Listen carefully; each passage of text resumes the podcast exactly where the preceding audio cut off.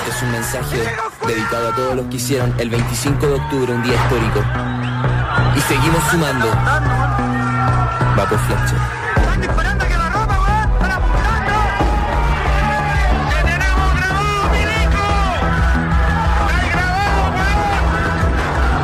Se burlaron en la cara de los pobres.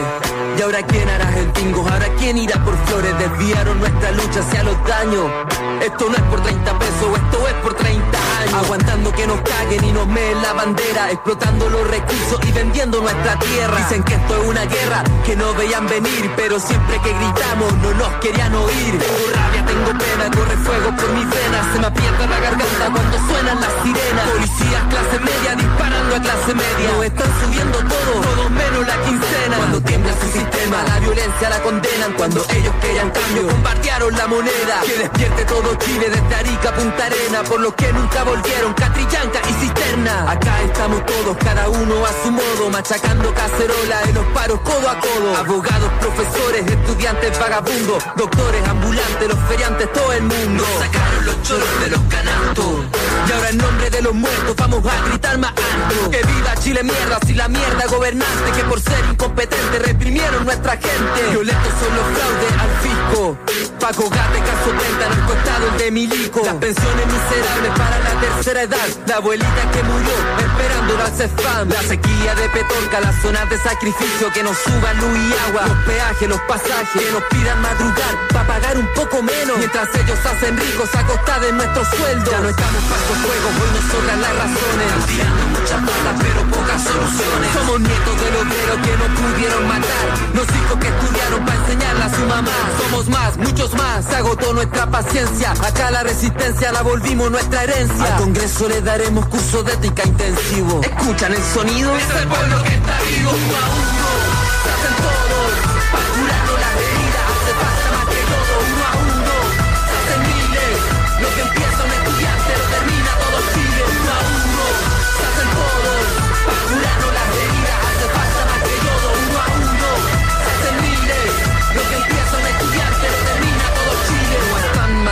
y el gobierno no hace nada. Y la prensa amarillista solo fija la mirada. En barricadas y saqueos para dividirnos, pero somos tantos los cansados que hasta el cuico sube el dedo. Puedo ver en sus miradas como sudan hielo. Porque de tanto quitar, nos quitaron hasta el miedo. Y así subestimaron el poder.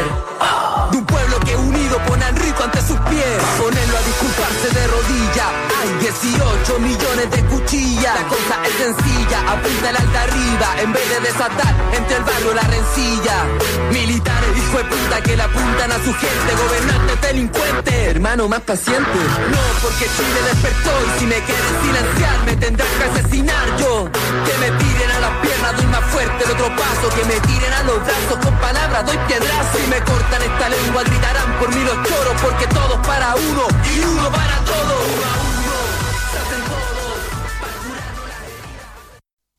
Nach zwei ruhigeren Tagen ist es in Chile wieder zu Gewalt und Unruhen gekommen. In der Hauptstadt Santiago lieferten sich Vermummte und Polizisten wieder regelrechte Straßenschlachten. In der Nähe des Präsidentenpalastes wurden Barrikaden errichtet und Brände gelegt.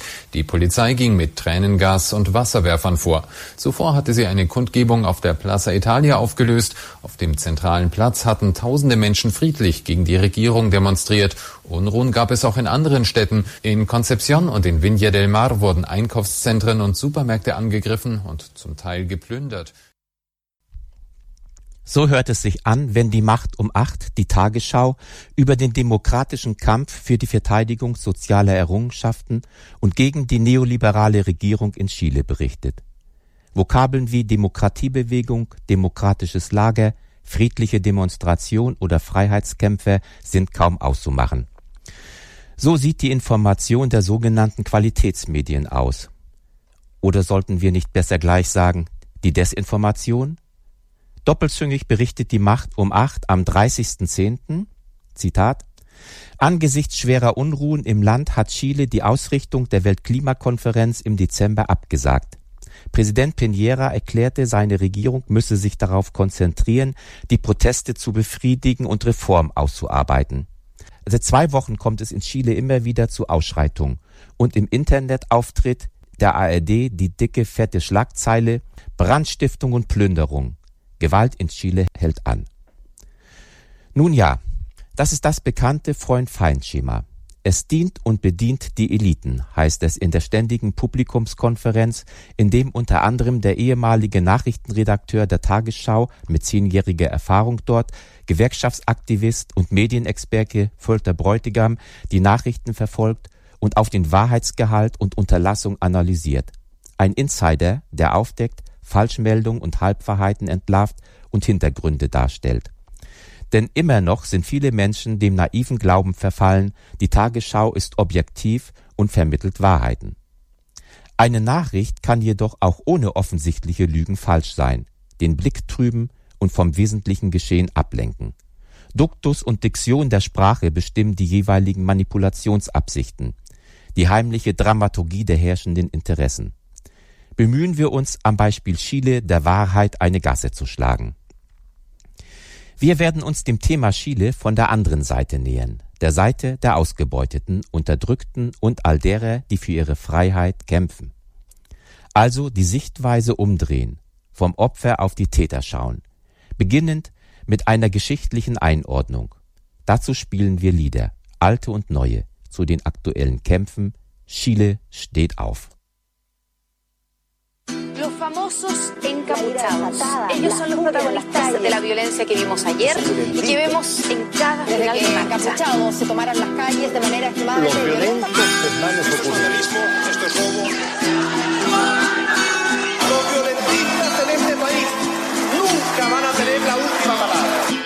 Hablen de violencia, como si no la conociera, como si su existencia fuera una experiencia nueva, como si fuera una mera situación puntual de ahora y no supiera cómo es que operas en toda la historia.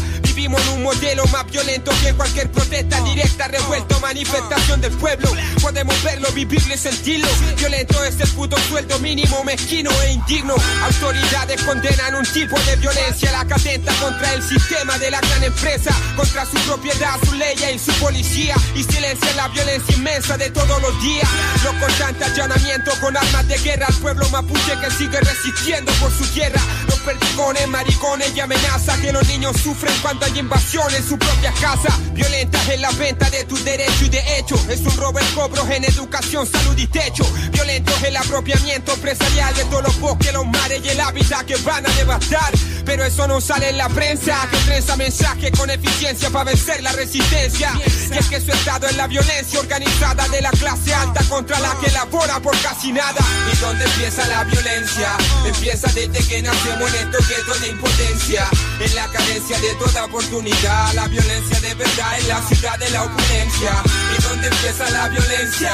El despertar de la conciencia solo trae una consecuencia. Yo tapo mi cara, tú tapas la realidad. La violencia de verdad, el capital y su esencia. No hay algo más hipócrita que hablar de la violencia si esta no toca tu puerta ni en las noches te despierta. Ven a dormir acá en el gueto y dime si hay facetas de esta realidad concreta que yo no comprendo. Violencia es la indiferencia con la gente o la manera chata en que el rico trata al indigente. Son las barreras que inventan para discriminarte, son murallas levantadas para frenar al inmigrante. Dime quién es responsable de estas atrocidades, crímenes contra la humanidad, prisiones militares. Ayer Irak y Afganistán, hoy Libia. Niños de Palestina se asesinan casi cada día. Cuando el imperio identifica a su enemigo, los dueños de los medios justifican hasta genocidio. Y los que bombardean escuelas y fábricas después de derechos humanos quieren dar cátedra. No les compramos cuando dan ese argumento que demoniza a los que están luchando por ser tan violentos. Si en una pura sesión en el parlamento aniquilan más vidas que todos nuestros caseros armamentos. Pero si poderosamente reclamamos algo, nos llaman delincuentes y nos mandan carajo. Violento yo, violento tu fucking fajo, que son sufrimiento y muerte para la gente del trabajo. ¿Y dónde empieza la violencia? Empieza desde que nacemos en estos guetos de impotencia.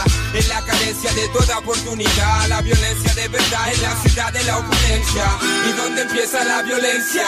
El despertar de la conciencia solo trae una consecuencia. Yo tapo mi cara, tú tapas la realidad. La violencia de verdad, el capital y su esencia.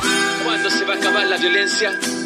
Solo cuando se acabe la desigualdad social, cuando termine la pobreza, la mala educación, la salud como las weas, cuando valga la pena buscar pera en vez de traficar o salvarse robando en la esquina, cuando vivamos en barrios pensados para seres humanos, cuando el transporte público no nos trate como ganado, cuando ya no haya que andar cuidándose en la calle, cuando nuestros niños coman bien y crezcan sanos, ahí va a terminar la violencia, te lo juro mi hermano, mi hermana. Die Gründe für die Demokratiebewegung und das soziale Aufbegehren sind eng verbunden mit dem faschistischen Putsch in Chile im Jahr 1973 der mit dem Diktator Pinochet eine Symbiose aus Frankenstein und Hitler bis 1990 andauerte. Der Phase der faschistischen Variante einer kapitalistischen Gesellschaftsordnung.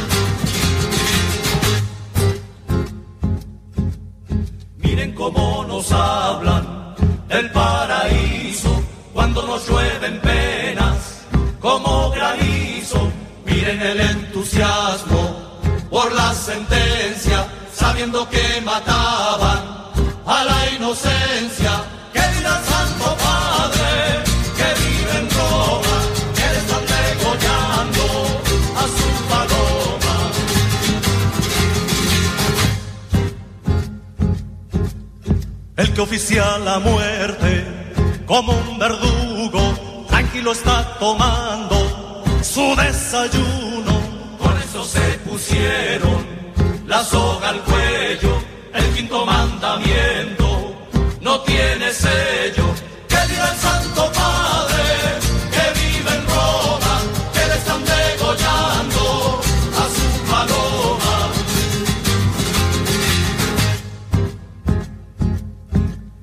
Mientras más injusticias, Mientras más injusticias señor fiscal, más fuerza tiene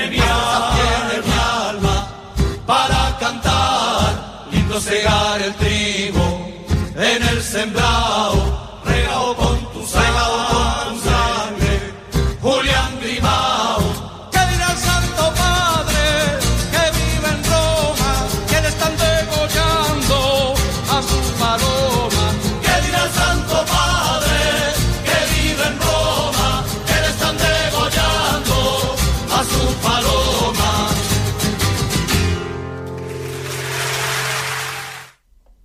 Intensiv vorbereitet und unterstützt wurde der faschistische Putz gegen die Volksfrontregierung unter dem Sozialisten Allende von der US-amerikanischen Regierung.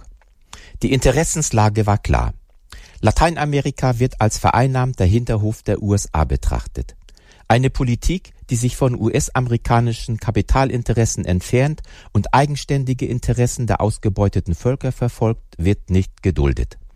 Direkte oder verdeckte Invasion bzw. Intervention sind hierfür das Mittel der Wahl und hinterlassen eine grausame Blutspur.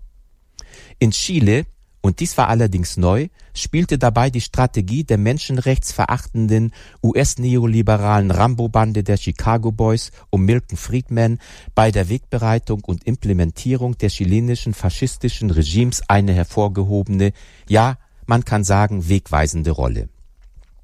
Faschist Pinochet war ihr blutrünstiger Kettenhund, ein skrupelloser, brutaler Massenmörder. Der rechte Mann zur rechten Zeit für den von den Chicago Boys lang geplanten sozialökonomischen Feldversuch. Das Land sollte schon Errungenschaften befreit werden und unter dem Zwang der ba für den Kapitalismus des 21. Jahrhunderts aufbereitet werden. Ein Vorzeigeobjekt der westlichen Wertegemeinschaft in der Asservatenkammer der Verbrechen des Kapitalismus. Falls jemand glaubt, das ist ziemlich dick aufgetragen, hier ein paar Infos und O-Töne damaliger bundesdeutscher Politiker. Die damalige deutsche Regierung spendete reichlich Zustimmung und Unterstützung. Erinnert sei an das mit bundesdeutscher Unterstützung betriebene Folterlager Colonia Dignidad. Chilenische Offiziere wurden an der Bundeswehrhochschule ausgebildet und trainiert. Dazu zynischer Beifall vom Rechtsausleger Franz Josef Strauß, der sich über den Putsch wie folgt äußerte. Zitat wörtlich. Angesichts des Chaos, das in Chile geherrscht hat, erhält das Wort Ordnung für die Chilen plötzlich wieder einen süßen Klang. Zitat Ende. Und CDU-Generalsekretär Heck sekundierte im Oktober 73, Zitat, das Leben im Stadion, gemeint waren die konzentrierten Sammellager für die Anhänger Allendes, ist bei sonnigem Wetter recht angenehm. Zitat Ende. Das war kurz nachdem der Dichter Victor Jara bestialisch gefoltert wurde. Man brach ihm die Hände, damit er mit seiner Gitarre nicht mehr Lieder des Volkes spielen konnte. Danach wurde er von den Militärs ermordet. Es wurden pausenlos Freiheitskämpfer umgebracht und in Massengräbern verscharrt. Vor hatte man sie bestialisch gefoltert, Holzspieße unter die Fingernägel getrieben, an den Handgelenken aufgehängt, ihnen die Zähne herausgerissen. Andere wurden an Händen und Füßen gefesselt und von Hubschraubern lebendig ins offene Meer geworfen. Kein Widerwort, keine Intervention der Herrschenden in den USA und auch nicht in der BRD. Stattdessen bejubelten die Börsenanleger und ihre Gazetten O-Ton. Putsch in Chile ist für Banken positiv. In Südamerika kann wieder investiert werden. So in der neuen Westfälischen Zeitung und in der FAZ erstrahlte die Anzeige Chile, jetzt investieren. Das Kapital triumphierte. Leichen pflasterten seinen Weg oder wie Papst Franziskus es dezenter ausspricht, Kapitalismus tötet. Oder klarer, wie Karl Marx es bereits 1867 sagte, das Kapital hat einen Horror vor Abwesenheit von Profit. Mit entsprechendem Profit wird Kapital kühn. Für 100 Prozent stampft es alle menschlichen Gesetze unter seinen Fuß. 300 Prozent und es existiert kein Verbrechen, das es nicht riskiert, selbst auf die Gefahr des Galgens. Zitat Ende. Ein Hinweis auf die heutige Klimakatastrophe mit der Gefahr der Auslöschung der Gattung Mensch sei hier angebracht. Aber zurück nach Chile. An die mörderische faschistische Periode 1973 bis 1990 erinnern die heutigen Freiheitskämpferinnen, wenn sie wieder solidarisch gegen Sozialraub und Unterdrückung auf die Straße gehen und wie unter Pinochet werden die Massenproteste auch heute durch vielfältige kulturelle Aktivitäten begleitet. Ein schönes Beispiel lieferten jüngst 22 chilenische Künstler und Künstlerinnen, indem sie gemeinsam als Kollektiv eine spezielle Version des Liedes Das Recht in Frieden zu leben des am 16. September 73 im Estadio Nacional ermordeten Dichters und Sängers Victor Jara gemeinsam aufführten.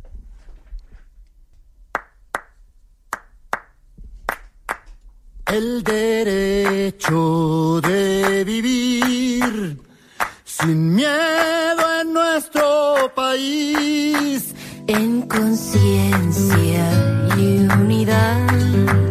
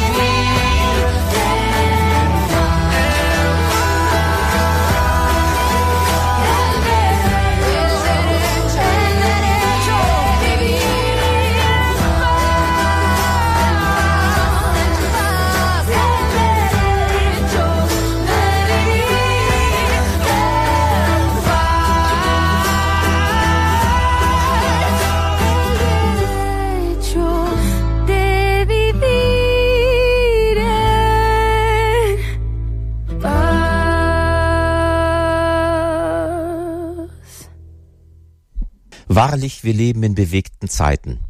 Die Kapitalanbeter und Imperialisten reiben sich nun verwundert die Augen. Noch im April 2016 schrieben sie auf der Homepage des gleichwohl bekannten als auch reaktionären US-Think Tank Stratfor Chile, an island of stability in South America. Und auch noch 2017 tönten sie Chile has enjoyed more economic and political stability than most of its South American neighbors. Aus und vorbei, würde Franz Josef Degenhardt sagen. Jetzt prangt auf den Demotransparenten in Chile und anderswo die Parole, der Neoliberalismus wurde in Chile geboren und er wird in Chile sterben. Das Piñera-Regime befindet sich in der Defensive und greift zu immer brutaleren Mitteln der Unterdrückung. Inzwischen marschieren zum ersten Mal seit Ende der faschistischen Pinochet-Diktatur wieder schwer bewaffnete Soldaten gegen die Zivilbevölkerung, halten die Gewehre gegen die Demonstranten und schießen. Die Menschen werden brutal zusammengeschlagen. Die autoritäre Regierung lügt hinsichtlich der Opfer, wie einst zur Zeit des Faschismus. Das chilenische Rote Kreuz erklärt, dass ihre Statistik über die Verletzten etwa doppelt so viele Opfer aufweist als die regierungsamtliche. Es wird mit scharfer Munition geschossen. Nach vorläufiger Zählung sind bisher 23 Menschen getötet worden, ca. 2500 Menschen verletzt, viele davon durch Schrotkugeln, 157 haben ihr Augenlicht verloren und ca. 4500 Personen wurden verhaftet. Das war gestern und heute sind es sicherlich schon wieder mehr. Es ist immer wieder das gleiche Argumentationsmuster. Der Milliardär, der auch als Berlusconi Chiles bezeichnet wird, ist in einer Zwangslage. Zwischenzeitlich ist Piñera, der neoliberale Kopf der Gewaltoffensive, bereits mehrfach wegen Verbrechen gegen die Menschlichkeit angeklagt worden. Das Nationale Institut für Menschenrechte in Chile hat seit Beginn der Proteste bis Ende Oktober bereits 120 Klagen wegen Menschenrechtsverletzung vor Gericht gebracht, fünf wegen Mordes durch Polizei und Militär, 94 wegen Folter, davon 18 verbunden mit Vergewaltigung und anderen sexuellen Übergriffen. Warum aber gehen die Menschen in Chile mit dieser Entschlossenheit und Verbitterung so mutig auf die Straße? Zeichnen wir noch einmal ganz kurz die Genese der aktuellen Situation nach. Dazu zunächst ein paar Fakten zur Ausgangslage. 33 Prozent der gesamten Einnahmen aus der chilenischen Wirtschaft fließen in die Haushalte von einem Prozent der Bevölkerung. Die oberen fünf Prozent der Gesellschaft kassieren mehr als die Hälfte aller Einnahmen. Knapp 18 Millionen Chilenen leben an bzw. Der, unter der Armutsgrenze. Der staatliche Mindestlohn beträgt umgerechnet knapp 350 Euro. Bei Lebenshaltungskosten, die teilweise über den deutschen liegen. Auslöser für die Proteste war unter anderem die Erhöhung der U-Bahn-Preise. Aber es hatte sich schon reichlich Unmut und Wut in der entrechteten, zusehends stärker ausgebeuteten Bevölkerung aufgestaut, brachte schließlich das Fass zum Überlaufen. Zwischenzeitlich gibt es eine Agenda der demokratischen Kräfte, die unter anderem folgende Forderungen und Punkte enthält. Anhebung von Mindestlohn und Renten auf 500.000 Pesos, das sind rund 600 Euro, Rückverstaatlichung der natürlichen Ressourcen, Zugang zu würdigem Wohnraum, kostenlose Bildung und Gesundheitsversorgung, Einberufung einer verfassungsgebenden Versammlung. Maßgeblich organisiert werden die anhaltend rätedemokratischen Versammlungsforen von den Cabildos. Diese werden von der Unidad Social einberufen, einem Zusammenschluss von inzwischen 115 sozialen Initiativen, den Gewerkschaften sowie dem Studierendenverband Chiles. Hintergrund des Aufbegehrens der chilenischen Bevölkerung ist also sowohl der Abwehrkampf gegen die staatliche Raubpolitik als auch der Sozialabbau und die Forderung nach bürgerlichen Freiheitsrechten. Die Forderung und der Kampf für den Erhalt und die Ausweitung sozialer Rechte als auch für mehr demokratische Grundfreiheiten fließen zusammen, entwickeln sich zu einer gewaltigen Freiheitsbewegung, füllen die Straßen und Plätze. Überhaupt. Der Rechtskurs vieler lateinamerikanischer Regierungen findet immer stärkeren Widerstand. Fortschrittliche Regierungen gehen in die Offensive über. In Bolivien ist erneut der indigene Präsident der Armen und Entrechteten Evo Morales zum legitimen Präsidenten wiedergewählt worden. In Ecuador ist die Marionette von Trump Moreno ebenfalls unter erheblichen Druck geraten, musste auch schon mal das Fluchtflugzeug besteigen. Der Rechtsruck in Lateinamerika scheint zumindest ins Stocken zu geraten. Neue Hoffnung verbinden die häufigsten Demoparolen. Con el pueblo de Chile, Piñera huele a dictatura. Mit den Menschen in Chile, Piñera stinkt nach Diktatur. Oder Viva el pueblo chileno. Abajo la dictatura. Es lebe das chilenische Volk. Nieder mit der Diktatur. Und der Kampf geht weiter. Genauer gesagt, er hat nie aufgehört. Erinnert sei nur an die großen, langanhaltenden Schüler- und Studentenproteste in Chile 2011, 2012 mit der Protagonistin Camilla Antonia Amaranta Velajo, Mitglied des Zentralkomitees der Juventudes Comunistas de Chile, des Kommunistischen Jugendverbandes und der Kommunistischen Partei Chiles. Diese Kämpfe wurden auch vom chilenischen Gewerkschaftsverband Central Unicara de Trabajeros CUT unterstützt. Arbeiterinnen und Studentinnen, Schülerinnen Seite an Seite. Die neoliberale Verarmungspolitik hat nun die Grenzen des gefügigen Duldens überschritten. Die Zustimmungswerte für Piñera liegen inzwischen nur noch bei neun Prozent, vergleichbar mit denen der hiesigen Zustimmungsraten für die SPD, bei aller Unterschiedlichkeit. Piñera droht nun dem Volk noch stärker und behauptet, Chile befindet sich jetzt im Krieg die Menschen entgegnen, Chile ist aufgewacht. Deshalb zum Ende unseres Beitrags das bekannte Lied aus dem Widerstand gegen die faschistische Diktatur El Pueblo Unido Jamás será vencido. Hier aber ganz aktuell gespielt in den Straßen von Santiago de Chile am 28.10. von einem chilenischen Orchester und mitgesungen von den versammelten Volksmassen.